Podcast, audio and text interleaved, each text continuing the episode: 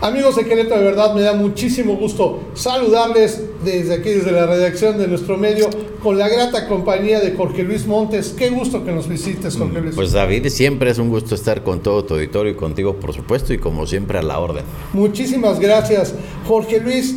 Pues bueno, yo quiero platicar, vamos a necesitar como unas dos horas para poder platicar todo lo que tenemos que hacer, pero bueno, vamos a tratar de, de comprimir ideas porque no podemos evitar no hablar de la violencia. Eh, te comentaba hace un segundo, hace un par de días, eh, Mario Delgado hablaba que, la violencia pues no se puede combatir con más violencia, ¿no? sino que como, como él lo señalaba, pues los gobiernos neoliberales luego no plantean programas sociales para eh, no generar o desatar la violencia en, este grado. Yo quería que comentáramos con respecto a los hechos violentos que se dieron desde el Estadio Corregidora e incluso, lo digo con total apertura, en las redes sociales. Yo te comentaba hace un segundo, veo pues si no puede ser violencia, al menos agresividad en, la, en, los escritos de muchas personas con respecto a las decisiones que, que ha tomado el gobierno estatal con, los, eh, con las situaciones que se están dando eh, yo veo una violencia generalizada y quería que lo platicáramos, que me dijeras, ¿tú cómo ves este punto? Sí, es un tema sumamente importante, David. Ahí es un tema amplio de análisis psicológico, social, de psicología de las masas. Y me gustaría partir de una máxima. La violencia genera violencia. ¿Por qué en una sociedad se desprende la violencia? Porque es una sociedad que ha sufrido violencia. Y hay quien sostiene que hay dos fuentes eh, principales de violencia en nuestro país. Una que es la violencia estructural, una sociedad eh, que no tiene todos los servicios básicos, los servicios de salud, energía eléctrica, agua potable, drenaje, educación para sus hijos, para sus hijas. Esa se, se habla de un una violencia estructural que recordemos desde el periodo neoliberal hace treinta y tantos años, desde Salinas de Gortario, desde antes, desde la Madrid. Ha venido una política neoliberal o vino hasta la llegada de López Obrador a la presidencia, donde se agudizó la pobreza en nuestro país y eso es una fuente enorme de violencia y que la gente en consecuencia puede tener brotes de violencia como lo que pasó en el corregidor. Ahorita lo explicamos un poco. Y la otra eh, gran fuente de violencia es la guerra de Felipe Calderón, una guerra que llenó de sangre al país, que hirió a muchas familias. Y en ese contexto y viéndolo desde ese punto de vista, entonces tenemos una sociedad violentada. Sí.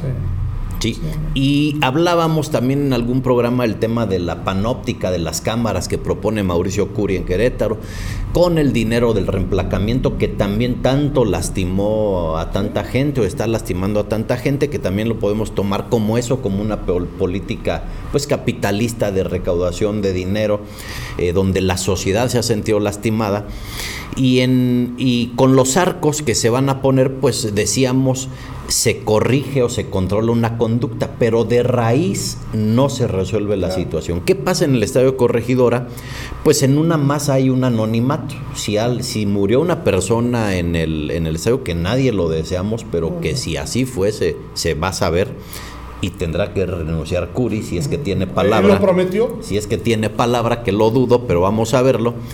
Eh, en, una, en una masa hay un anonimato. Si decimos, ¿quién mató a una persona en una masa? Todos y nadie. Es decir, se pierde de alguna manera la vigilancia, un efecto psicológico de anonimato y también hay un contagio eh, colectivo enorme, rápido, que corre como pólvora del tema de la violencia. Eh, y me parece que eso es, el brote de violencia que se en el estadio corregidora es producto de un modelo económico también como un ingrediente principal que hace que tengamos brotes de violencia.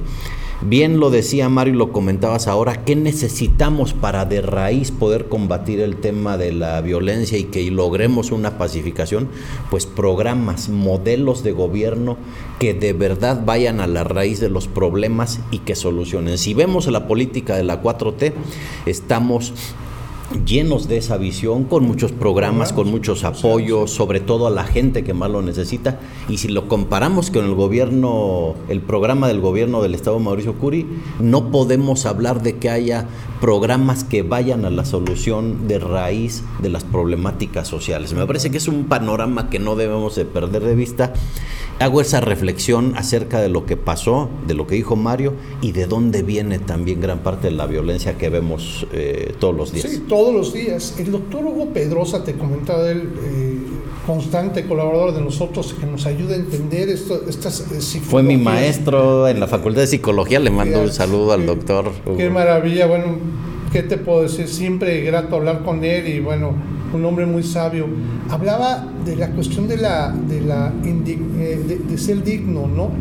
Eh, por ejemplo, planteaba hechos, que era el, otro tema que te quería decir, que la seguridad que había en el estadio, eh, las personas que trabajaban, los que ganaban 300 pesos para estar ahí, nada más yendo vestido de negro, era un trabajo indigno, era un trabajo que, pues como no requería ni capacidad, no, tú nada más ven, ponte de negro, ponte ahí, pues no genera un compromiso, no genera un comportamiento y de igual forma planteaba eh, que muchas personas en Querétaro de repente se nos olvida, yo lo dije hace unos días, en Querétaro hay un millón de pobres y no podemos olvidarlos y hay veces que parece que se olvida.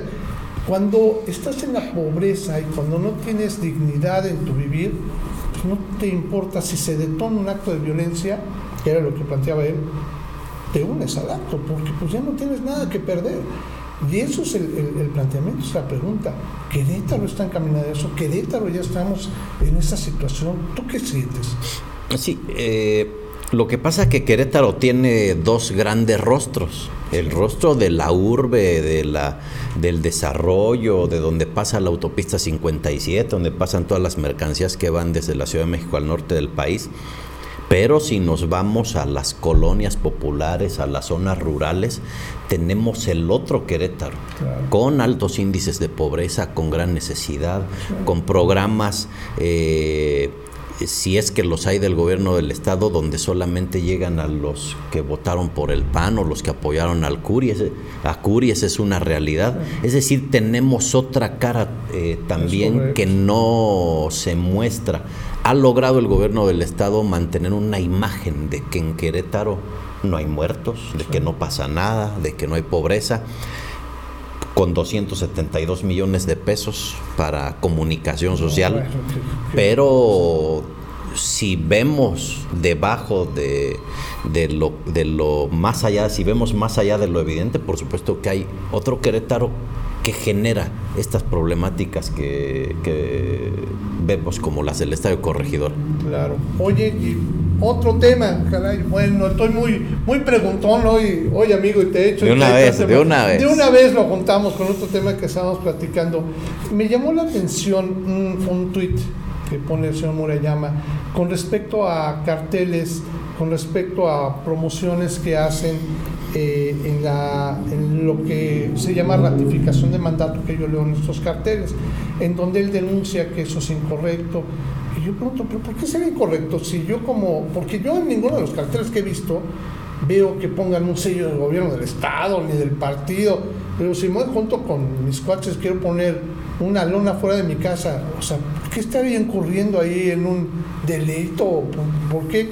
Que también se vuelva lo mismo de o sea, ¿por qué tendría que ser malo hablar de lo que es la ratificación y revocación si es un ejercicio que vamos a realizar? O sea, de plano, tenemos que estar mudos hasta ese día o, cuál es la pretensión. A, veces eso, eh, yo creo que eso quisieran la derecha y el INE, que nadie hablar absolutamente de nada, pero la realidad es que de manera ciudadana puede haber toda la expresión en relación a este proceso de consulta popular como lo hace la revocación, la revocación de mandato y la gente puede imprimir una lona, poner un cartel, una escribir y poner la, publicidad y la promoción que ellos quieran. Y si alguien tiene mayores posibilidades y dice yo voy a contratar un espectacular, se puede hacer. No hay ningún problema. Ahora, ¿qué dice el INE? Que quien, que los espectaculares, la publicidad, que no tenga un dueño, digamos, si no haya un contrato detrás, o que haya publicidad que no esté en lugares eh, privados, particulares, entonces esa es publicidad que sí se tiene que quitar. Entonces sacan la nota como si se tuviera que quitar todo y como si todo fuera ilegal. Pues son golpes mediáticos también me parece de parte del INE, pero es importante decir que de manera ciudadana se puede hacer todo lo que se desee yo puedo comprar mi lonita como ciudadano, ponerla en mi casa y tener la nota, la factura de mi lona y en el caso del espectacular sí tener un contrato y una factura como se hace con cualquier otro ciudadano, empresa y demás. Y sí, partidos políticos, gobiernos eh, no pueden hacer ninguna publicidad. Morena pues respalda el proyecto del presidente, es el proyecto del partido y no dejan a Morena defender su proyecto en este proceso.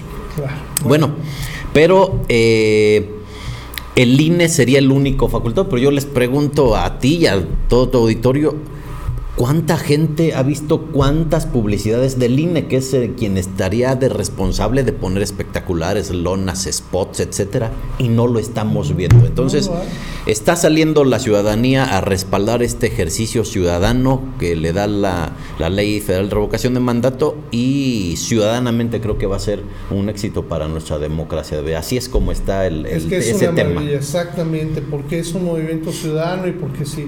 Yo, yo he insistido, independientemente de que queramos ratificar o revocar al presidente hoy en turno, creo que es un ejercicio ciudadano maravilloso que nos ayudará para hoy y para el futuro. Por supuesto. Es un avance eh, maravilloso. Pues bueno, Jorge Luis, algo más que quieras agregar, porque bueno, me puedo seguir con temas, pero no nos va a alcanzar el tiempo. no, no, no, David, pues nada más temas muy importantes, que la gente siga informada, que participe de manera ciudadana y agradecerte siempre el espacio y saludar a tu auditorio de Querétaro de verdad. No, pues muchísimas gracias por estar con nosotros y muchísimas gracias a todos los que nos siguen en Querétaro de verdad. Yo les pido sus comentarios, como siempre, dudas, lo que le quieran escribir a Jorge Luis, con todo gusto a través de nuestro sitio web este, o a través de nuestras redes sociales, nuestro sitio web www.queretodeverdad.mx.